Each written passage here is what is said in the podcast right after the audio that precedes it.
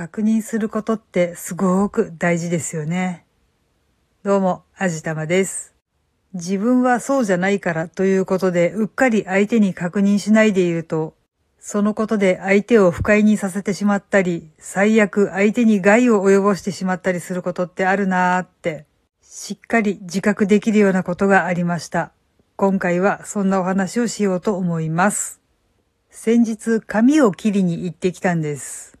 いつも同じ美容室を利用しててもう2年ぐらい通ってるのかな。結構がっつり常連さんなんですけれども、そこは個人経営の美容室で、その美容師さん一人でやっていらっしゃるので、結構通ってて仲良くなったんですよね。で、その美容室のそばに最近美味しいパン屋さんがオープンしまして、私、とってもお気に入りなんですけれども、その美容師さんやっぱ時間的に余裕がなくて、まだ行ったことがないっておっしゃるんですね。なので、機械を見てそこの美味しいパンをいくつか手土産に持っていこうかなって画策してたんですけど、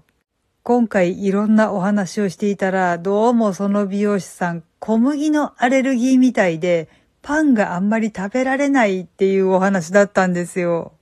全部が全部そうなわけじゃなくて、調子がいい時は大丈夫とか、あそこのパン屋さんのは大丈夫だけど、そこのやつはダメとか、そういう感じらしくて、多分小麦だと思うけど、他に含まれている何かなのかもしれなくて、とにかくパンはあんまり食べられないのというお話だったんです。ああ、そういえば小麦のアレルギーって結構多いんだよな。そうじゃなかったとしてもパンあんまり食べられないんだったら、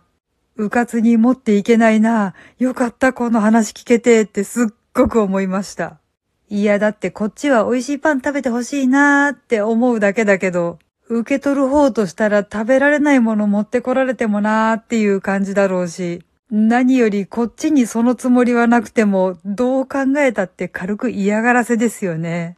いやー、もう本当に確認すっごい大事だなーって思いました。いやまあ前もってアレルギーとか大丈夫ですかとかって聞けば済んだ話なのかもしれないんですけど、ちょっとやっぱサプライズ的に持っていきたいとかって思ってしまったので、